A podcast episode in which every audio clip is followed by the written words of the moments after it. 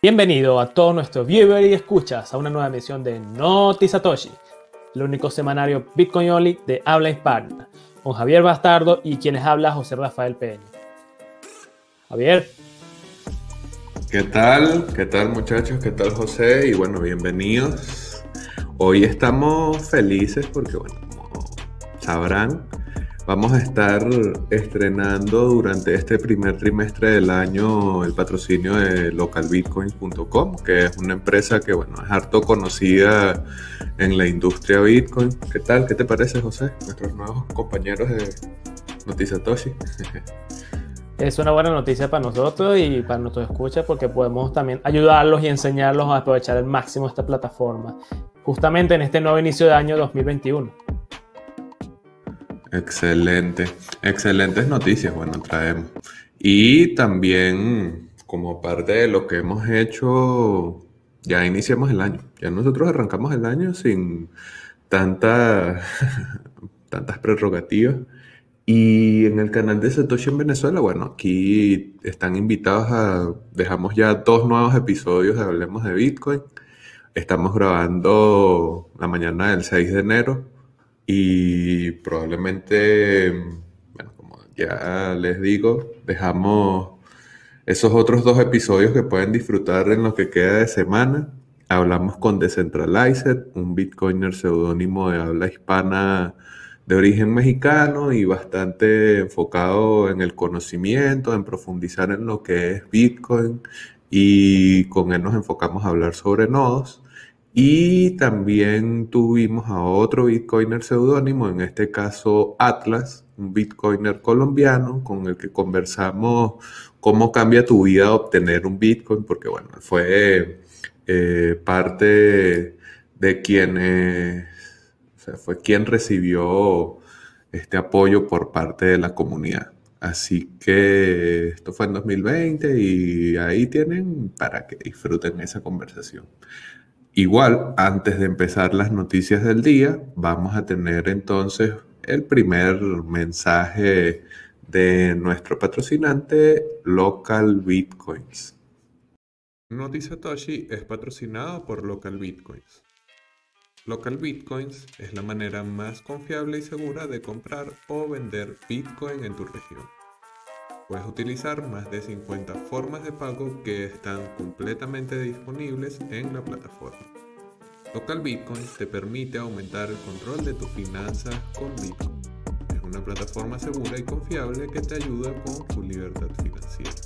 Esto es Local Bitcoins, llevando Bitcoin a todas partes. Venezuela es uno de los principales mercados de local bitcoins a nivel global. Siempre encontrarás una variedad de ofertas de compra o venta de bitcoin con la forma de pago que más te convenga. ¿Te preocupa la devaluación del bolívar? Local Bitcoins te ayuda a protegerte de esta. ¿Quieres mandar dinero a familiares dentro o fuera de Venezuela? Local Bitcoins te lo hace más fácil y desde la comodidad de tu casa. Bueno, y ese fue el mensaje de nuestro nuevo patrocinante, localbitcoins.com. En la descripción del video van a tener eh, un link para que puedan ir a la página si es que no tienen una cuenta. Y bueno, igual allí cualquier duda que tengan con la plataforma pueden contactarnos para echarles una mano. Vamos a ir de una vez entonces a lo que nos atañe, como siempre acá en Notizatoshi que son las noticias más interesantes, más importantes y más destacadas de la semana que ocurrieron en Bitcoin, solamente en Bitcoin. En este caso, para hablar sobre el país vecino, mm, de donde estamos José y yo, país vecino venezolano, eh, Colombia, en donde las empresas pueden empezar a agregar Bitcoin como parte de su capital. Y esta es una noticia bastante interesante porque ya, y ustedes si nos acompañaron en el resumen del año, habrán visto que hay una tendencia institucional a adoptar Bitcoin, a utilizar Bitcoin, a interesarse por Bitcoin. Y esto se ha dado sobre todo en países occidentales, principalmente en Estados Unidos, MicroStrategy, Square, PayPal, quizás los más influyentes, pero ya vemos que esta tendencia entonces comienza a visitar también nuestro continente, cerquita acá, en este caso Colombia. Hace tres años había un anuncio de la superintendencia eh, que dejaba como en una zona gris qué es lo que se puede y no se puede hacer con Bitcoin. Inclusive hemos conversado con eh, miembros de la comunidad colombiana quienes habían dicho que quizás eso mm, podía atentar contra la innovación, contra los intereses de las empresas y lo que se puede hacer con Bitcoin. Y esto lo que hace es darle más claridad a este tipo de desarrollo.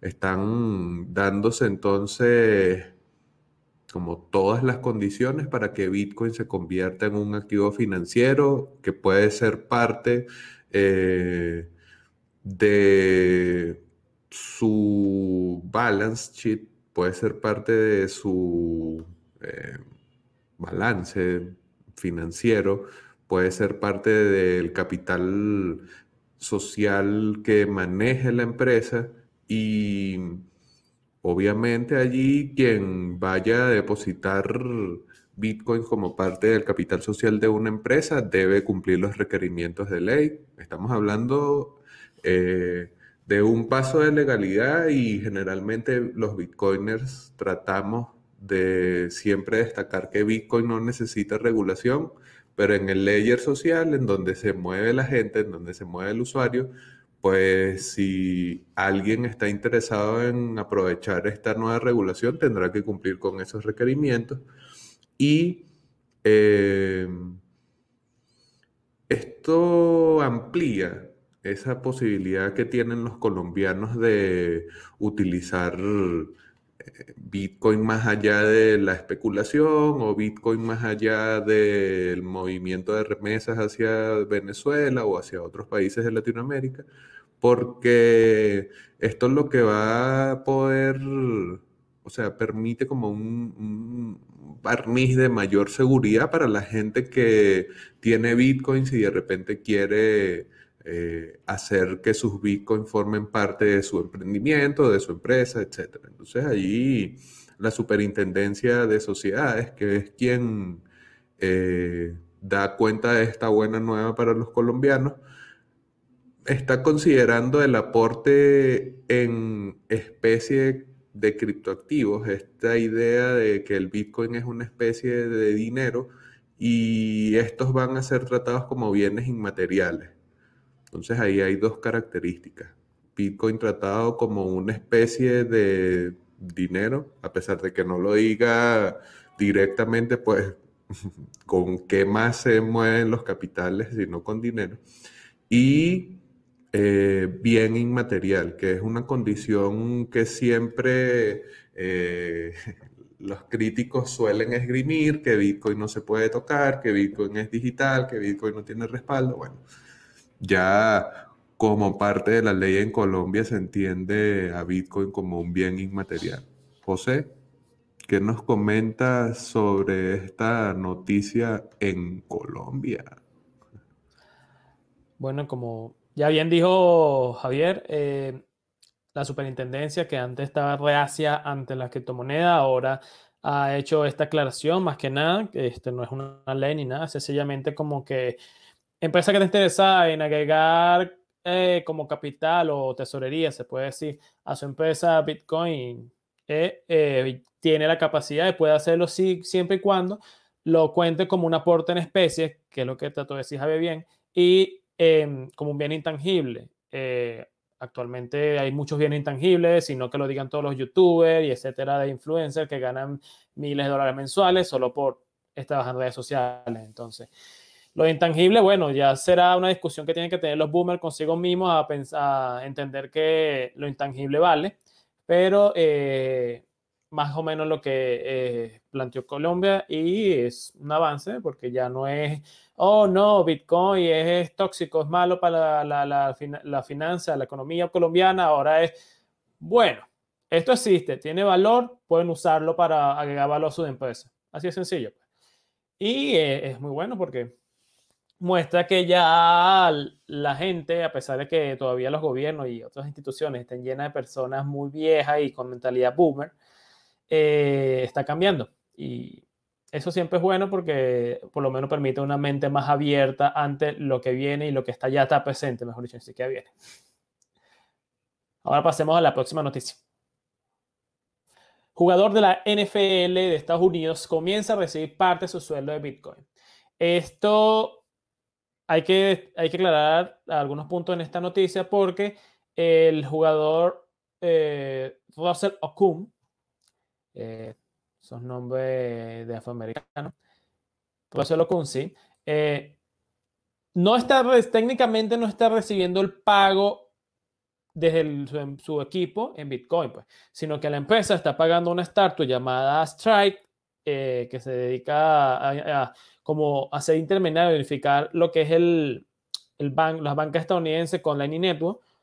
Eh, esta empresa está recibiendo el pago de su equipo, de su equipo de la NFL y, es, y Strike se lo da a la mitad de su salario, como unos 13 millones de dólares mensuales, creo que, o anual, eh, se lo da en Bitcoin. Entonces, técnicamente la empresa no lo está pagando en Bitcoin, pero el jugador sí está recibiendo parte de su salario en Bitcoin.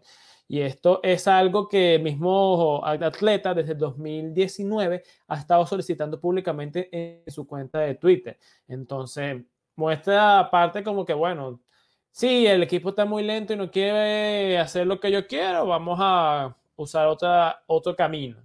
Y bueno, por, por, ahora este jugador Russell ha conseguido un nuevo camino en donde está haciendo la mitad de su salario en Bitcoin. Pues. Y esto puede hacer como, como fue lo que MicroStrategy al negocio de eh, usar Bitcoin en tesorería, puede también ser como un pionero antes que otros jugadores de la NFL u otras ligas este, empiecen a aceptar Bitcoin como forma de pago para su salario.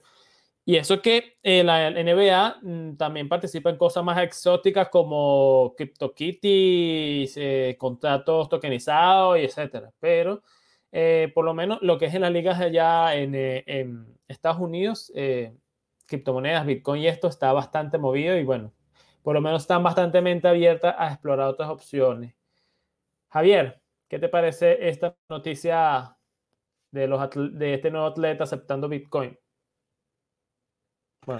Bueno, sabes que, sabes que esas aclaratorias que tú hiciste son bastante importantes porque, la noticia corrió como si directamente estuviese aceptando Bitcoin. Y nosotros somos el único semanario Bitcoin only de habla hispana, pero eso no nos va a hacer repetir las matrices de opinión cuando no son correctas. ¿Por qué digo esto? Porque es significativo, es realmente significativo que Russell haya podido conseguir que le paguen en Bitcoin, pero entre comillas, que le paguen con esta salvedad que señala José, que es a través de Strike, la empresa de Jack Myers. Jack Myers es un chamito, un chamo jovencito que está creando, como dice él, un neobanco sobre Bitcoin como base financiera. Y esa herramienta es la que posibilita esto, pero como bien nos mencionó José, no es que el equipo, las Panteras, el equipo donde juega Russell le está pagando directamente en Bitcoin, no es que la empresa tiene directamente Bitcoins que saca de su balance sheet para darle a él, no, no, no. O sea, para no caer presas del FOMO exagerado. Claro que es una noticia brutal y claro que por eso la estamos comentando, pero con las observaciones que hizo José para evaluar la información en su justa medida. ¿no? Nosotros no necesitamos extra esforzarnos para que Bitcoin haga lo que hace. Bitcoin no le importa el humano. El, humano va descubriendo Bitcoin y esa exposición hace que gente como Russell quiera pagos en Bitcoin, que eso esté comenzando a volverse como todavía no es una tendencia, pero un trend interesante entre otros usuarios, eh, otros jugadores de la NFL. Por allí leí un quarterback eh, que colocaba un tweet en el que completa un gol de campo de estos con el pase completo, toda la jugada, y su comentario era dropping satoshis. O sea, él es el que hace el pase y dice, estoy lanzando satoshis. O sea, ya se ve que el tema pasó la, la etapa de tabú y ojo, es interesante, es importante, etcétera, pero bueno, entender que no es que directamente le están pagando su mitad de salario en Bitcoin desde la empresa. Ahora vamos con el clima de la red y José Peña. Muy bien, ahora voy a, voy a colocar lo que es la página mempool.space. Muy bien, eh, aquí se pueden observar en la página mempool.space eh, cómo están los bloques. Eh, si quieren pasar una transacción al siguiente bloque, la comisión promedio está en 105 Satoshi Virtual Buy. Si pueden esperar más de 31 bloques, recomiendo pagar menos de 12 Satoshi Virtual Buy. las comisiones en alta prioridad están en 106 Satoshi Virtual Buy, uno cerca al, al precio de hoy de Bitcoin de unos 5.17 dólares, 5 dólares y en la más baja, que es como al tercer bloque, en 75 Satoshi Virtual Buy o 3.6 dólares. Como bueno, esto es bastante esperable porque este, si observamos los, los movimientos de precio durante la semana de Bitcoin son altos. Y siempre, siempre que hay altos movimientos de precios en Bitcoin, el mempool se congestiona, como bien podemos observar en las gráficas semanales, donde eh, desde el 30, la, la mempool no baja de unos 40 mega, bytes. Entonces, lo más que bajó fue el cercano al 2 de enero y 3 de enero, a horas de las madrugadas. Y esto se va a probable que se mantenga así hasta el fin de semana, contando siempre que el fin de semana de repente no haga un nuevo máximo histórico como está sucediendo hoy.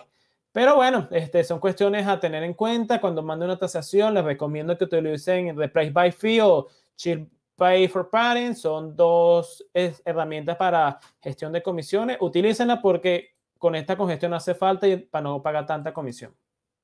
Ese fue el clima de la red con José Peña y ahora tenemos un breve mensaje de nuestro patrocinante local Bitcoins en lo que es el tip de la semana porque cuando vas a utilizar la plataforma local Bitcoin vas a estar intercambiando con personas que, como tú, quieren que el trade salga de la manera más eficiente posible y en este caso el tip de la semana es recordarte que debes pagar rápido. Si eres un comprador de Bitcoins, tú debes tener a disposición los fondos en fiat y debes realmente ser rápido en la ejecución de la transacción eh, que estás haciendo. Así que bueno, recuerda que el tip de la semana al utilizar local bitcoins es pagar rápido. Ok, y continuamos entonces con las noticias de Notisetoshi. En este caso, hablar sobre la privacidad en Bitcoin, que siempre es un tema que está en la palestra, especialmente bueno, en el contexto de la pandemia, en donde uno se da cuenta de lo interesante e importante que es el tema de la privacidad, mm, en Bitcoin esto siempre es algo que está a debate, es algo que siempre se está conversando y para lo que siempre se están buscando soluciones. En este caso vamos a hablar un poco sobre State Chains, que es una tecnología que busca ayudar en la escalabilidad de la red, pero también añadir privacidad. Esto es una propuesta de un desarrollador de Bitcoin que se llama Robin Thompson y está por allí desde 2019. La idea es permitir que, como en el caso de Lightning Network, se realicen transacciones off-chain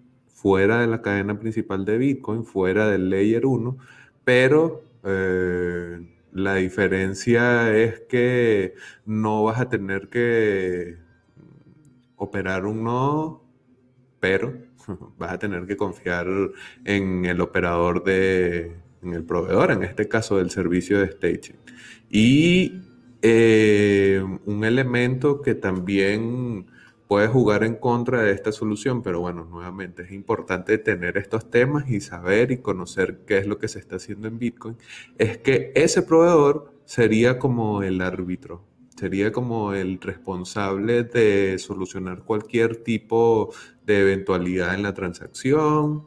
Recordemos, por ejemplo, en el caso de Lightning Network, cuando hay el cierre involuntario de un canal o cuando un actor malicioso efectivamente trata de cerrar un canal para robar tus fondos, pues hay penalizaciones, hay formas en las que tú puedes recuperar tus fondos en el cierre de un canal.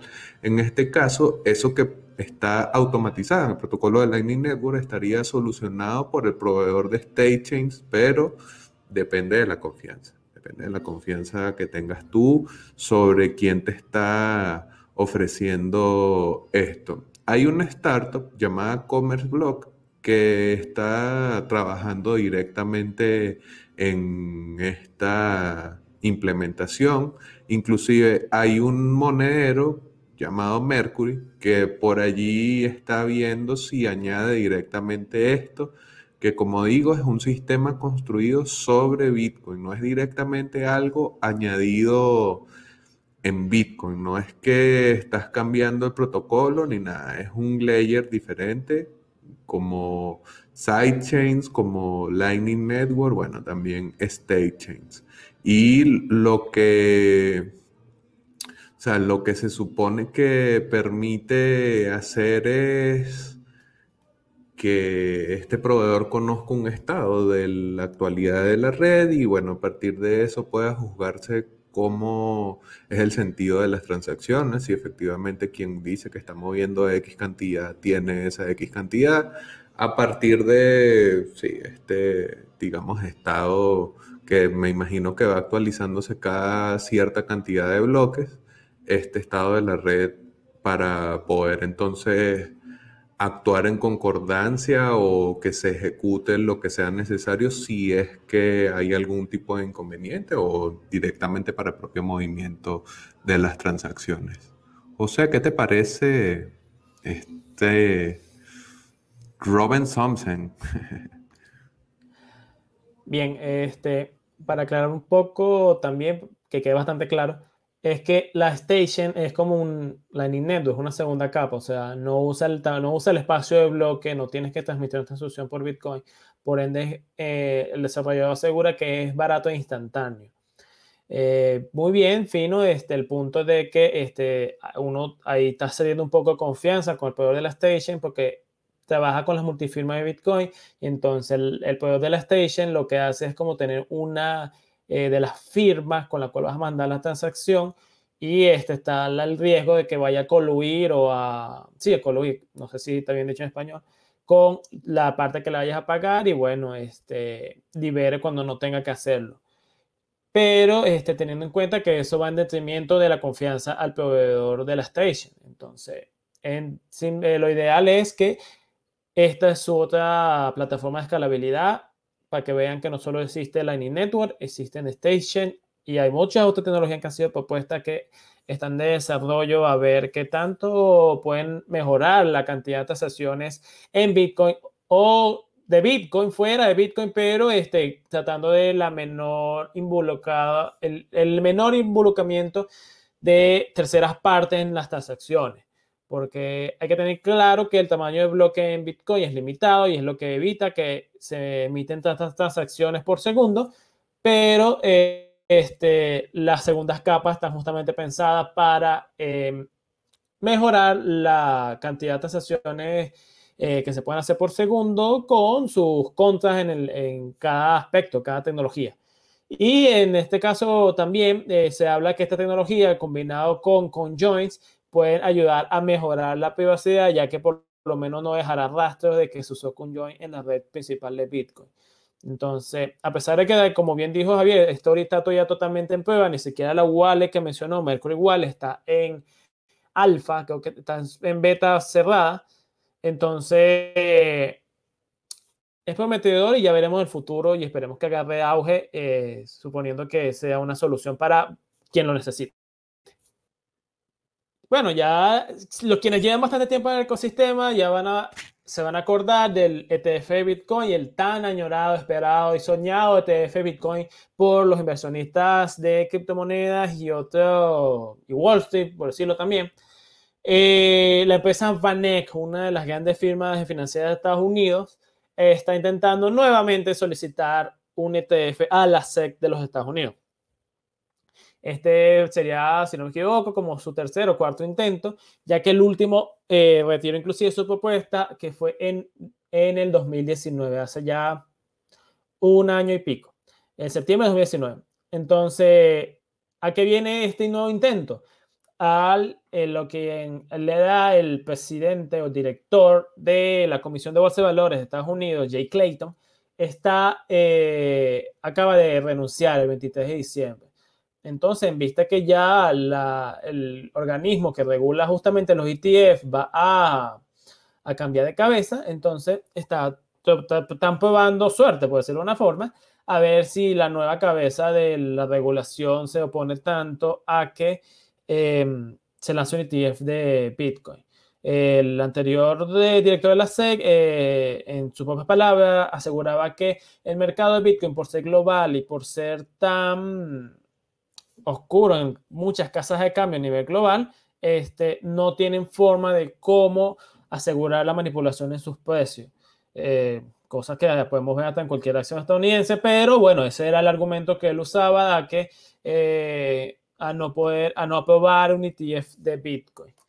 Entonces, bueno, eh, como bien, bien les acabo de decir, Eck está tratando de aprovechar el momento a ver si la próxima del próximo, la próxima director es más eh, flexible con el reglamento de esto. Y en, como les decía, que muchos inversionistas eh, están esperando esto porque eh, muchos aseguran que es un vehículo institucional bastante confiable para infinidad de, inversionistas de Wall Street que no les gusta tocar Bitcoin porque, bueno, claramente a muchos no les interesa Bitcoin, sino les interesa que numbers go up, que sencillamente Bitcoin siga subiendo de precio y puedan ganar en ello. Entonces, bueno, esto es una forma más sencilla para muchos de esos tipos de inversionistas donde ni siquiera van a tener que usar Bitcoin, sino invierten como una cesta de Bitcoin que la SEC u otra empresa custodia va a tener resguardado. Y bueno, Bitcoin, eh, Bitcoin Javier, digo, cripto bastardo, eh, ¿qué eh, bueno, yo he hablado con Gabor Gurbax que es miembro del equipo de Vanek.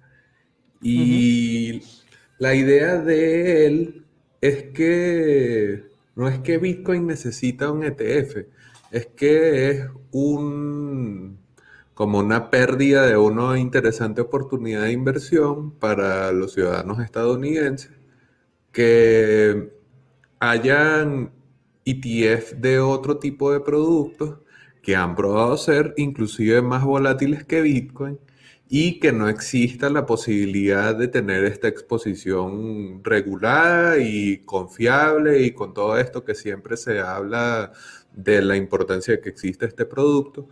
Eh, que no exista, que sencillamente se deseche una y otra vez la propuesta, porque esto, como bien decía José, ya ha sido propuesto, si estás nuevo en Bitcoin probablemente no lo recuerdas, pero quienes tengan un poco más de tiempo sabrán que hubo en 2019 como fue el año de los rechazos a los ETF y todos sabíamos nos todos sabíamos cuándo se iba a anunciar y todos estábamos seguros que ninguno se iba a aprobar.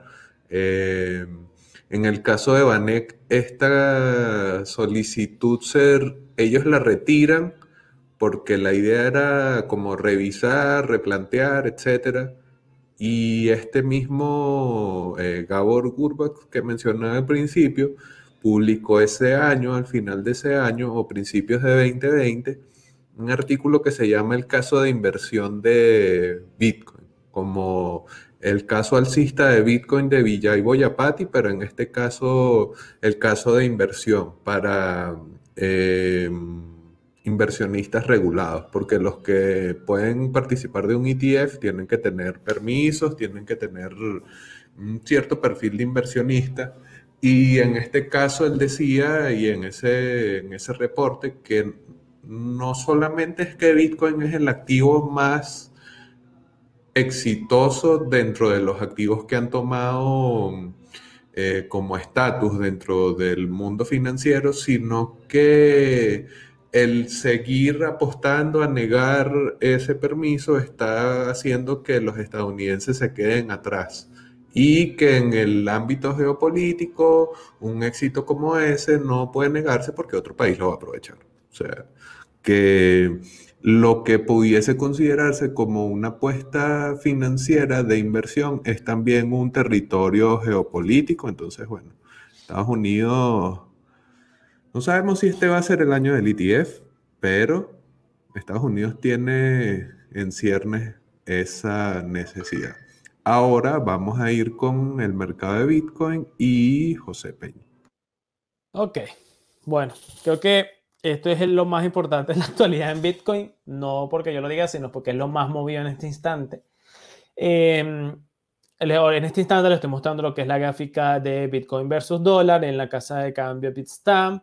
Tenemos que el inicio de la semana, eh, como para el 30 de diciembre, eh, había un Bitcoin 27.362 dólares. A partir de ahí hasta el momento de la grabación, este 6 de enero, tenemos un Bitcoin que está en 34.570 dólares. O sea, quien compró en su momento el 30 y tiene ahorita, mantiene sus Bitcoin ahorita, se ha recapital, eh, recapitalizado un 26%. Una muy buena inversión para quienes se metieron en su momento, inclusive mucho antes. Y bueno, este, aquí podemos también observar un máximo histórico de unos, unos 35.888 dólares, por lo menos en Bistan. En otras casas de cambio también varía, pero redondeemos a 35.800 dólares el nuevo máximo histórico de Bitcoin en lo que va de año. Bueno, histórico, me, refiero a toda la historia de Bitcoin en el mercado. En fin, eh, tuvo una subida mantenida con unos bajones el mayor fue uno que llegó hasta los 28.700 dólares, si no me equivoco, que fue el día 4 de enero.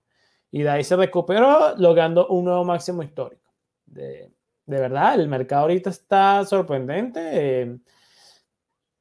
nadie, o sea, el ambiente está bastante bullish, se espera capaz que siga subiendo, pero igual operen con cuidado porque Recuerden que la gente que tuvo que esperar tres años después del anterior máximo histórico. Así que si tienen apetito a riesgo, jueguen a gusto.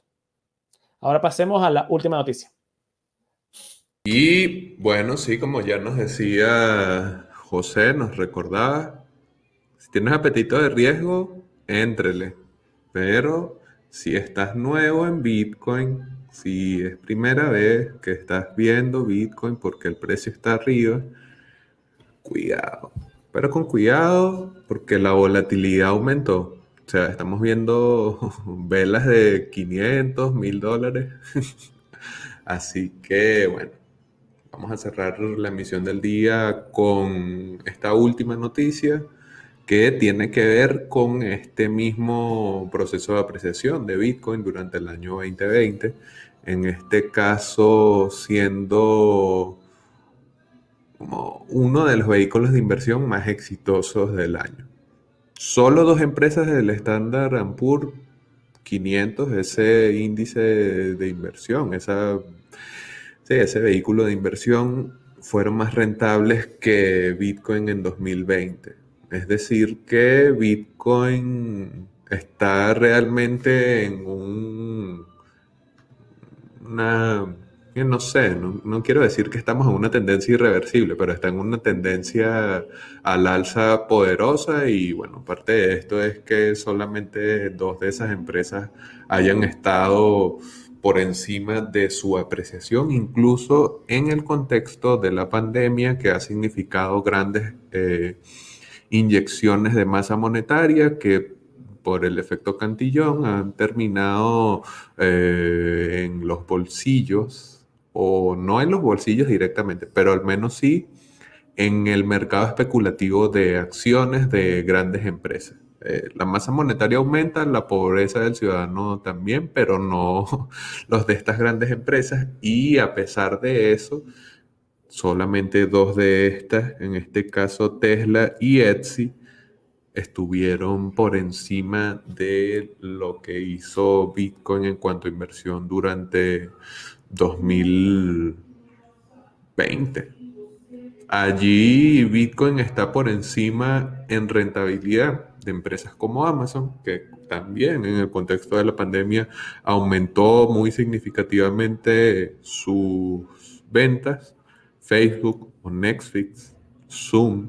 O sea, estamos hablando de empresas que se dispararon con la digitalización a la que nos ha empujado el contexto global de la histeria pandémica y bueno, obviamente allí o sea, uno se da cuenta que entonces lo que está pasando con Bitcoin es algo a tomar en cuenta, es algo que si bien es cierto que nosotros no hablamos generalmente del precio, forma parte de lo que está pasando en Bitcoin, le da exposición hacia eh, nuevos agentes, nuevos posibles agentes que están viendo en el surgimiento de Bitcoin algo muy significativo.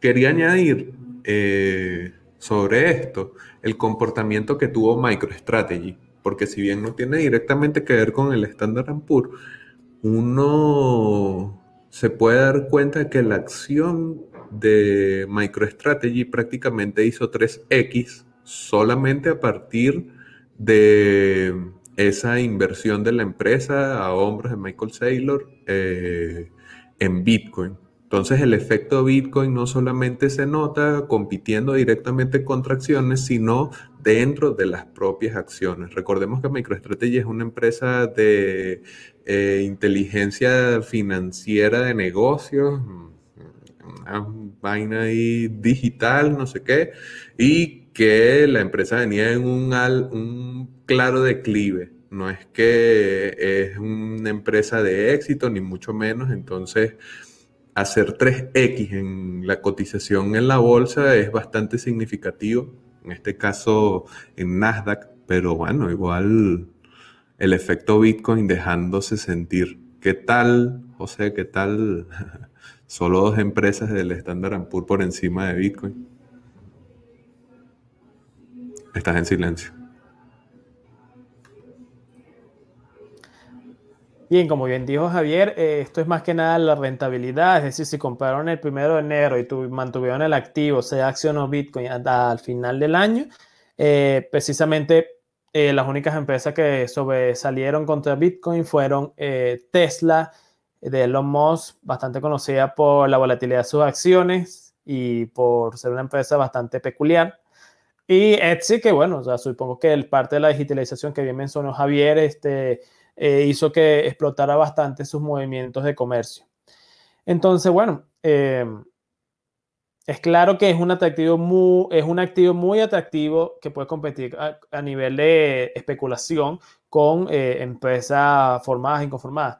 Hay que destacar que, bueno, no es como una acción que te da dividendos mensuales, pero este, por lo menos si lo que está es tratando de tener algo como loro que se revalúe en el tiempo sin hacer nada técnicamente, eh, es visto como una buena opción. Incluso, como bien mencionamos, este ha sido, se comportó mejor que el oro. Eh, entonces, Bitcoin sencillamente se sigue consolidando más y mejor como un activo financiero bastante a tomar en cuenta y que eh, hay que tomarlo en serio porque está, existe, es usado, se mueve en Estados Unidos, que es uno de los mercados más regulados del mundo, se mueve en Europa, se mueve en Asia, entonces, o sea, está bien que no se quiera meter al in en esto, y es lo ideal, porque es peligroso, pero eh, hay que tenerlo en cuenta porque el activo existe y está funcionando y si, no te, si quieres negarlo y decir que las latas de atún son, tienen más valor que Bitcoin, bueno, creo que tienes que revisar algo en la cabeza porque eso ya es como obsesivo. ¿Qué le hicieron a ese señor? Dios mío, ¿qué le hicieron?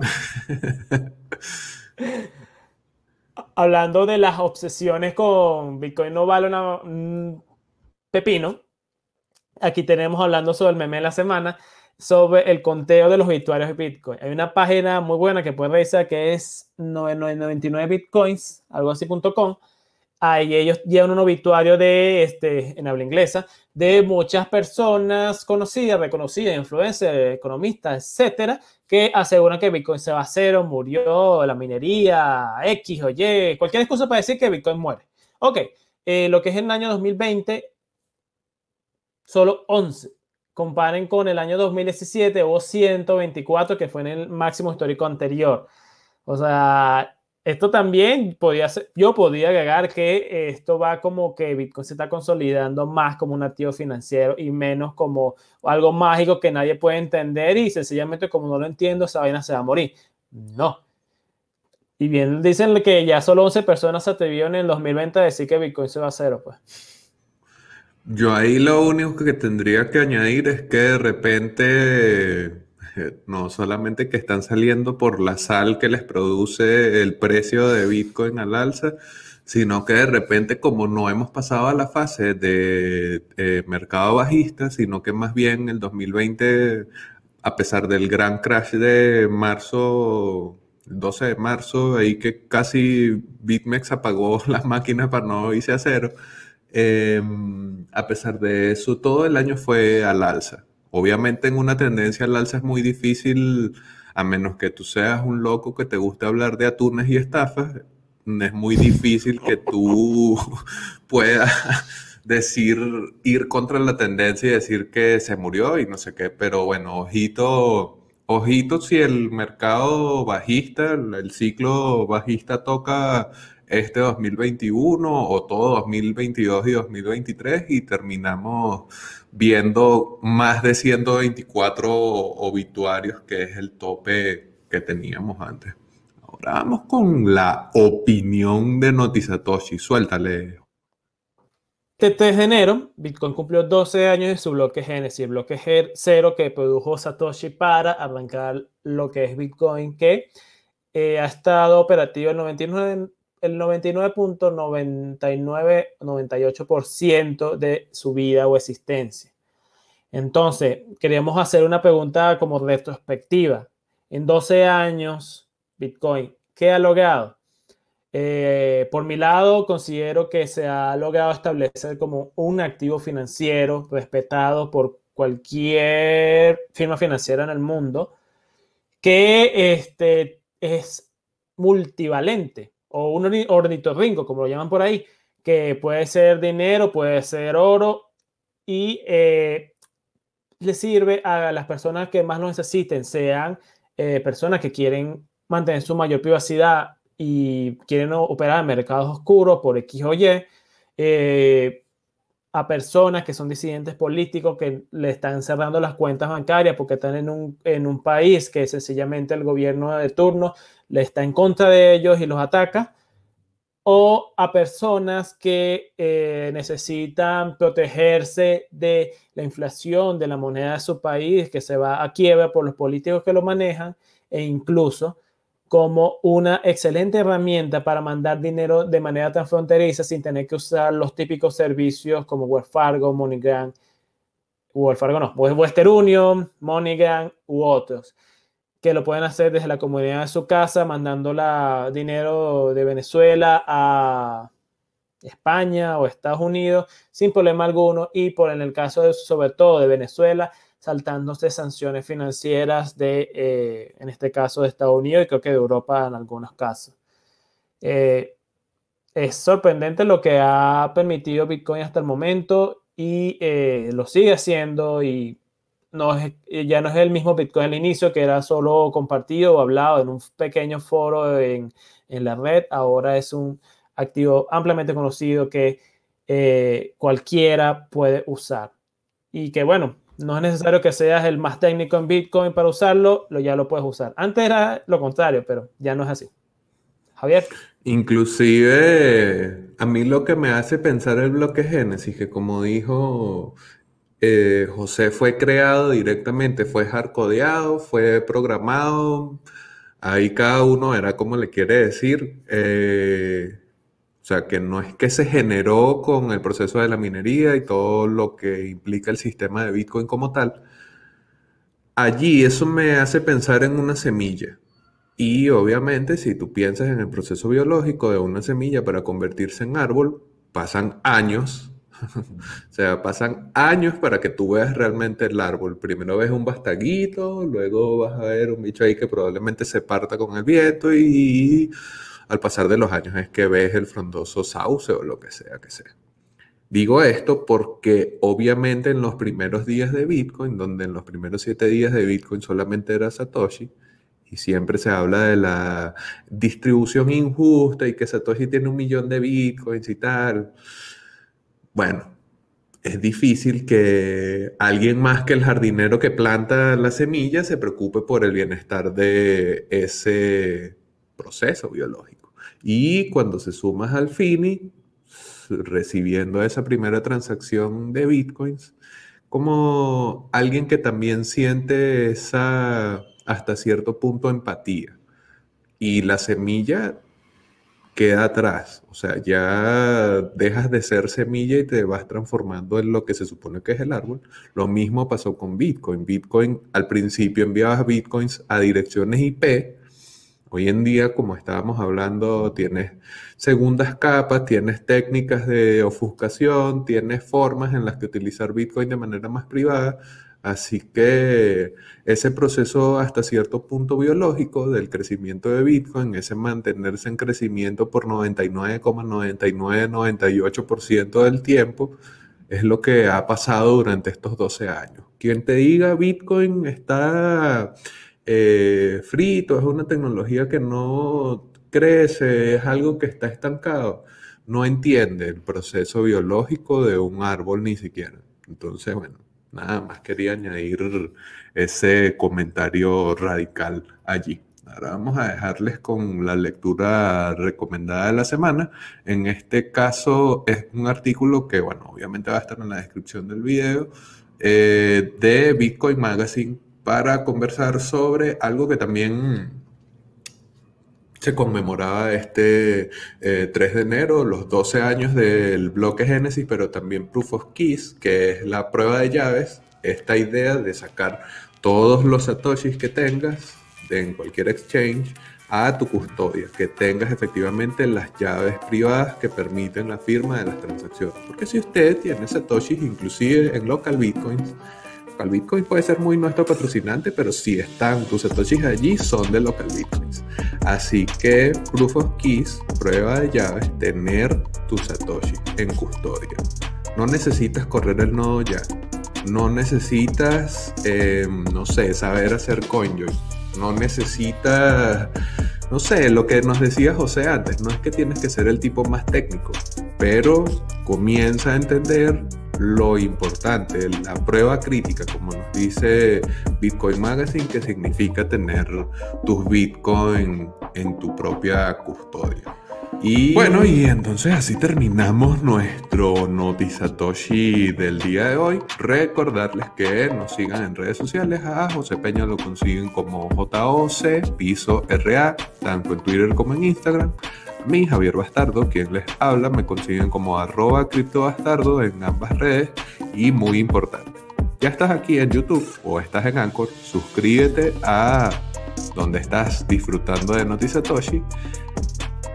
Únete a nuestra comunidad en Telegram, está el link acá en la descripción del video, vas a ver que te vas a divertir en el grupo. Y claro, síguenos en redes sociales, arroba satoshi en arroba Satoshi en BZLA.